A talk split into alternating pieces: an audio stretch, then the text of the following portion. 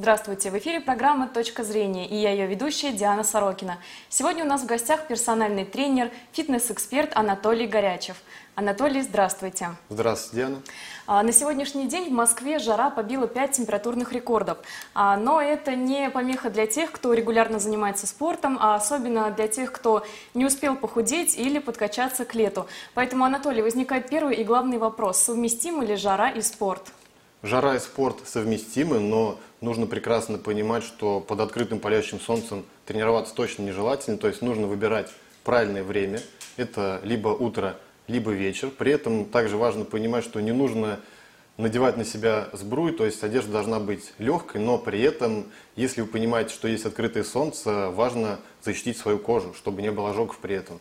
Поэтому отвечу на это так. Можно тренироваться в жару, но важно понимать, что это экстремальные нагрузки на организм, даже без тренировок, так как организм э, перегреваться будет активнее, активнее будет теряться жидкость, поэтому эти факторы нужно учесть и постараться заранее продумать свою тренировку. А вот как оптимально выстроить э, свою тренировку так, чтобы избежать э, каких-то негативных последствий? Ну, во-первых, нужно позаботиться о запасах воды. Так у нас норма идет 30 мл на 1 кг веса.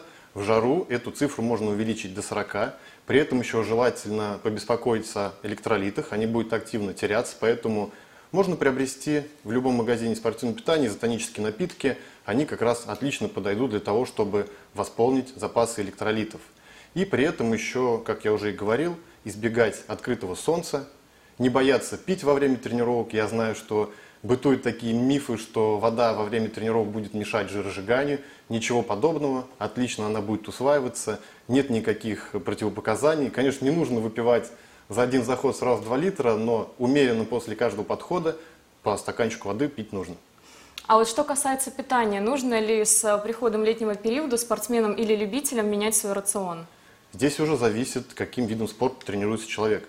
Соответственно, какая у него стоит спортивная задача. Если человек хочет подсушиться, конечно, ему нужно создать дефицит калорий и поменять свой рацион. Опять же, в такую жару лучше избегать жирных продуктов, которые тяжело усваиваются, так идет нагрузка на организм э, от температуры, плюс еще от того, что тяжелый продукт попадает в организм. Также избыток соли, который будет задерживать воду, это тоже будет сказываться негативно. Э, будет э, быстрее подниматься и частота сердечных сокращений, то есть будет увеличиваться давление. Важно понимать, что 1 градус повышения температуры тела – это примерно 10-12% частота сердечных сокращений увеличивается. И когда мы помимо тренировок еще перегружаем неправильным питанием, соответственно, этот процесс усугубляется. А какие виды спорта в летний период лучше выбрать и чем не стоит злоупотреблять? Ну, конечно же, приходит на ум бассейн, плавание, когда хочется окунуться в прохладную водичку. Также неплохо подойдут тренировки в парке, под сводом листьев, когда нет палящего солнца, например, утром или вечером, также отлично будет влиять на тренировку свежий воздух, которого в избытке. Э, например, в тренажерном зале не будет свежего воздуха такого. Если даже есть кондиционеры, все равно гораздо приятнее даже с точки зрения моральной составляющей, когда ты тренируешься и смотришь на природу. Ну, лично для меня это так. А вот стоит ли в жаркую погоду заменить тренировку на улице на занятия в зале? Ведь, как правило, фитнес-центры обычно оснащены а, системами кондиционирования и вентиляции. Или все-таки стоит отдать предпочтение занятиям на открытом воздухе?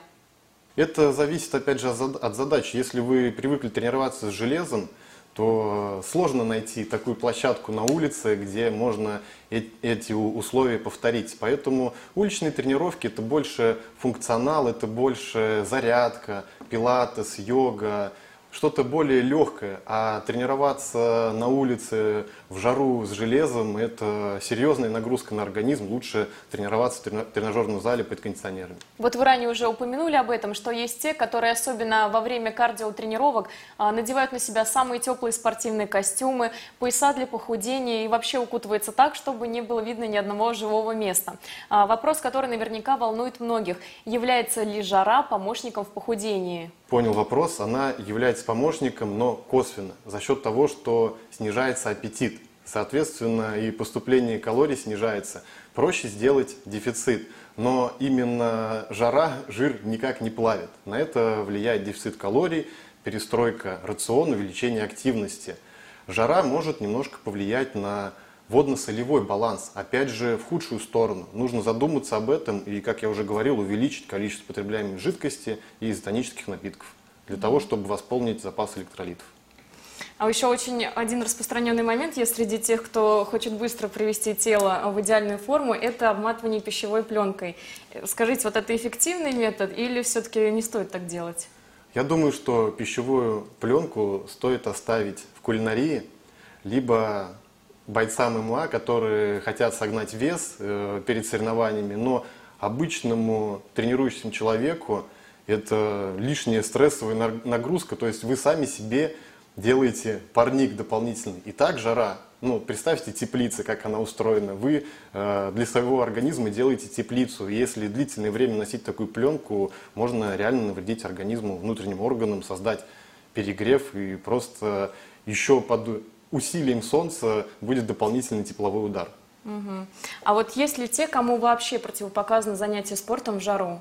Конечно, есть. Это все сердечно-сосудистые заболевания, все, что связано с сосудами, сердцем. Э, жара, она как влияет на организм? Она в первую очередь э, заставляет э, быстрее выводить воду из организма. То есть человек теряет жидкость, соответственно, идет обезвоживание. Что происходит с кровью, когда происходит обезвоживание? Кровь становится гуще. То есть и те люди, которые знают, что у них есть такие проблемы, им точно лучше тренировочный процесс э, в жару очень грамотно выстроить, как я уже говорил, это вечернее время, либо утреннее время, либо вот активность в бассейне, плавание. Угу. Ну и последний вопрос хотелось бы задать. Все-таки он еще остается актуальным, потому что лето у нас еще продолжается. Вот какие есть самые эффективные способы похудеть?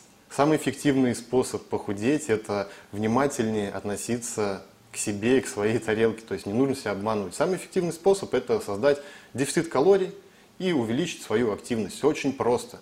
Это математика.